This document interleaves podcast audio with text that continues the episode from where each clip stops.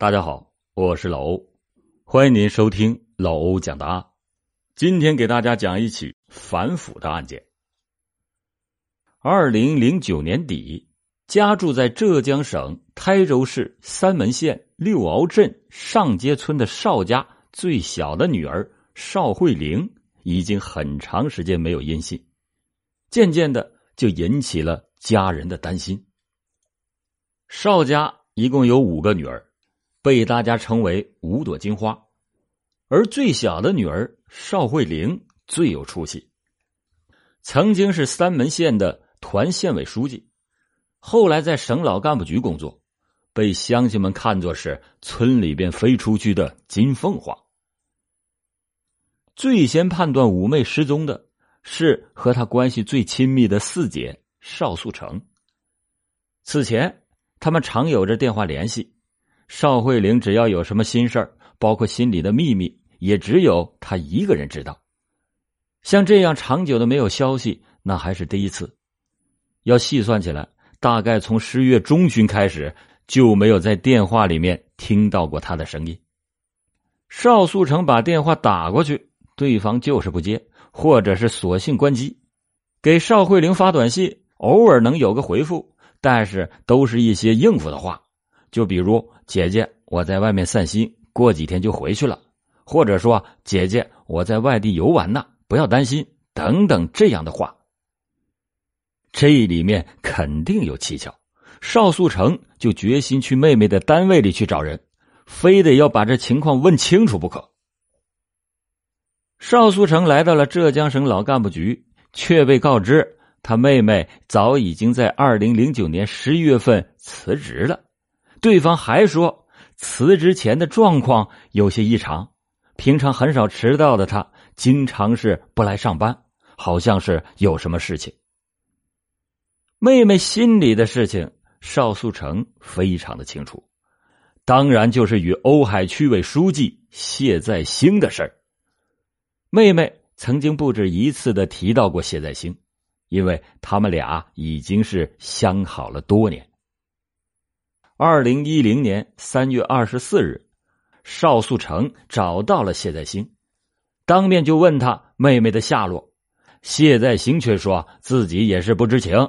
如果再问，态度就变得更加的冷漠，还厌烦的说：“别再问我了，不行你就去报案。”一种不祥的预感就在邵素成的心里渐渐的升起。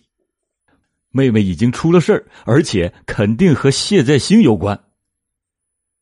在邵家人中，只有邵素成清楚妹妹和谢再兴之间的关系。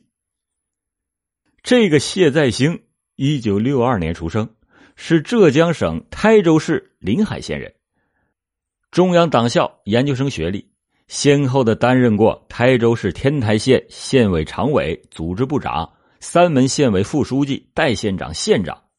二零零六年调任温州市瓯海区委书记。和谢再兴相比，出生在一九七七年的邵慧玲小了他整整十五岁。大学毕业以后，年轻的邵慧玲有过在乡镇锻炼的履历，后来担任了三门县团委副书记。二零零二年，邵慧玲到浙江省团委挂职权益部部长助理以后，升任三门县团委书记。两个人的履历显示。在二零零六年前，谢再兴和邵慧玲都在三门县工作，有着较长的交集时间。一个是年轻有魄力的县长，一个是情窦初开的团县委书记。据知情人士讲，两个人在上下级的工作关系中擦出了火花，逐渐的发展为情人的关系。根据三门县一个政协委员的回忆。在三门期间，谢再兴对邵慧玲跟得很紧，谢县长到哪儿都喜欢带着这位年轻的团委书记，甚至在一些私下的酒局饭桌上，谢再兴更是不避讳。邵慧玲通常是紧挨着谢再兴入座，即便是离开了三门，两个人也走了个前后脚。二零零六年六月，谢再兴异地交流。任温州瓯海区委书记，而邵慧玲在谢再兴的运作下，也离开了三门，调进了浙江省老干部局。从二零一零年年初开始，邵素成便向有关的部门反映过妹妹失踪以及谢再兴的问题，但是因为缺乏证据，有关部门并没有立案。三月二十六日，邵素成前往公安机关报案。经过人介绍，又找到了温州某公安局的副局长，诉说了这件事情，要求公安机关介入调查。他说：“谢再兴肯定是参与了这件事要求一并的调查。”当时那个副局长对邵素成说：“这件事啊，确实有点蹊跷，但是谢再兴是区委书记，是省管干部。”公安机关不便轻易插手，按照管理权限，属于省纪委管。如果省纪委决定立案调查，那就好办了。于是邵素成就恳请这位副局长帮忙。这位副局长想了想，说：“我倒是有个朋友，现在调到了省纪委，负责案件的调查工作。我马上替你反映反映。”省纪委的同志在电话里听了反应之后，凭着职业的敏感。觉得这件事儿非同小可，认为谢再兴作案的可能性非常的大，于是他决定立即的向省纪委领导汇报。省纪委领导听了汇报以后，立即的决定会同公安机关对谢再兴问题进行调查。经过调查发现，邵慧玲使用的手机确实正在全国各地的不断的漫游，但是最后居然发现他出现在。温州一个具体的地点，掌握的情况已经足以。二零一零年三月二十八日，省纪委决定对谢再兴进行双规调查。当天，省纪委的办案人员得知到谢再兴就在杭州的那一个具体的地点，于是就立即的采取了行动。谢再兴听说省纪委来找他，知道形势不妙，大势已去。见面以后，扭身就跑，一直就跑到了窗户边，拼命的往外爬，妄图要跳楼自尽。来办案的人员当中，有两位是年轻力壮的，行动迅速，把谢再兴从窗户外面强拉硬扯的扯了回来。在拉扯当中，有一名办案的人员手指还被扭伤，但是没有什么大碍。双规以后的谢再兴很快的向省纪委交代了。犯罪事实。谢再兴是在两千年后在三门县任职的时候，和时任三门县团委副书记的邵慧玲结识。在这之后，谢再兴他们俩就逐渐的发展为不正当的男女关系。二零零六年调任温州市瓯海区区委书记以后，两个人的关系开始逐渐的恶化。二零零九年十一月十五日上午，谢再兴在杭州市西湖区世纪新城邵慧玲的居室中和邵慧玲发生了口角，谢再兴猛掐邵慧玲的颈部，致其死亡。为了毁尸灭迹，谢再兴在室内又用菜刀把邵慧玲的尸体分解，装入到编织袋中。并且在当天晚上把肢解以后的尸体抛入到温州梅岱大桥下的瓯江之中。三月二十九日上午，温州纪委工作人员对谢再兴的办公室和他在瓯海宾馆的临时住所进行了封查。三月三十日，省纪委决定把这起案件移送到杭州市公安局立案侦查。同日，浙江省公安厅对谢再兴采取了强制措施。四月五日，杭州市人民检察院以涉嫌故意杀人罪依法批准逮捕谢再兴。咱们再说下受害人邵慧玲，在一群中老年干部当中，年轻的邵慧玲显得有些耀眼。浙江省老干部局相关的人员回忆道：“邵慧玲进到局里以后，起初是开着一部三十多万元的迷你小宝马。”后来就直接换了一辆大宝马。邵慧玲调到省老干部局以后，谢再兴时常是奔波四百多公里来到省城杭州过双休日。为了两个人能够长相厮守，这堂堂的区委书记是不惜铤而走险。邵慧玲原来在三门县担任团县委书记，后来在谢再兴的活动下，为了便于两个人相会，抛开熟人的视野，也便于两个人今后的前途发展，邵慧玲就改名为邵颂乔，被调到了省城杭州工作。担任瓯海区委书记的谢再兴，更是利用手中的职权谋取私利，给自己的情人任命职务。二零零九年四月七日，瓯海区政府印发了一则任免通知，决定邵颂乔同志任温州市瓯海区人民政府办公室副主任、温州市瓯海区人民政府驻杭州办事处副主任。该同志系浙江省委老干部局挂职干部。干部的任免其实有着严格的程序和规定，但有趣的是。瓯海区有关部门在没有接到上级组织部门任何通知的情况下，仅凭着一份所谓的省委老干部局关于邵颂乔挂职的传真文件，就任命了素未谋面的邵颂乔为办公室副主任兼杭州办事处副主任。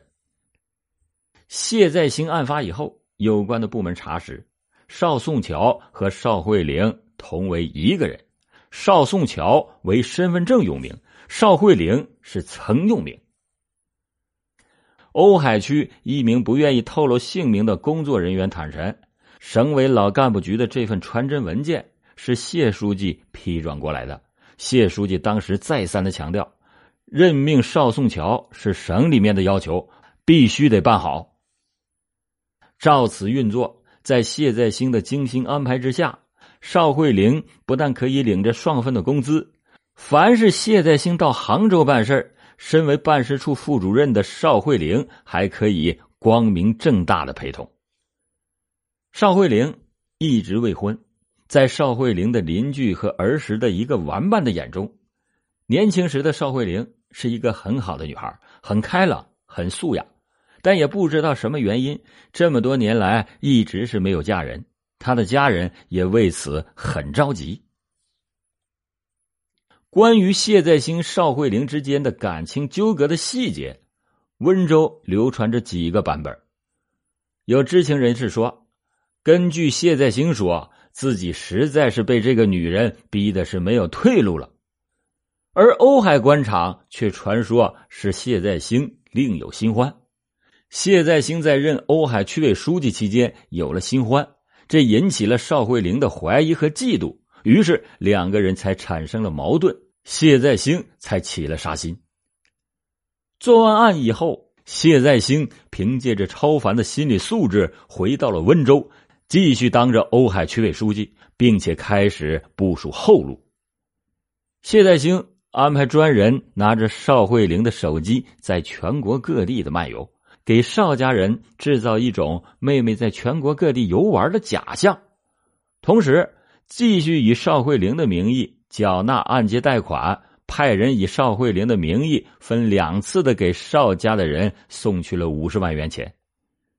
当谢再兴在邵慧玲的包里发现了一封辞职报告以后，就如获至宝的把这个报告复印了一份，交到了邵慧玲的所在单位，并且通过短信的形式替邵慧玲辞了职。这就是为什么当邵素成找到了省委老干部局的时候，对方回答说邵慧玲已经辞职的原因。另一方面，谢再兴以其在温州的房产作为抵押，秘密的从银行贷款，谋划着出国的这条路。他还给区机关的干部们放风，说要调整干部，找了很多的中层干部谈话。暗示他们，你们给多少钱，我就考虑帮助安排某些职位。这就是典型的卖官鬻爵。种种的迹象表明，谢再兴希望筹集更多的金钱，为将来的海外生活做出准备。在谢再兴的指示下，当年的三月中旬，瓯海区政府给温州市外事办部门打了一份因公出国考察的报告。称由谢再兴担任考察团团长，拟组团在四月五日前往南非、埃及、阿联酋等国家进行公务考察。考察是由为瓯海正处于大建设、大发展时期，需要去国外汲取城市开发经验。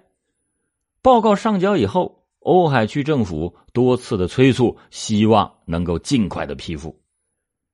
温州市外事部门进行的认真的审查，发现，在报告中的考察内容非常的虚，欠缺实质性的考察内容，拒批退回，并且要求补充具体详实的考察内容。但是，瓯海区政府并没有补充任何的材料，一直到案发。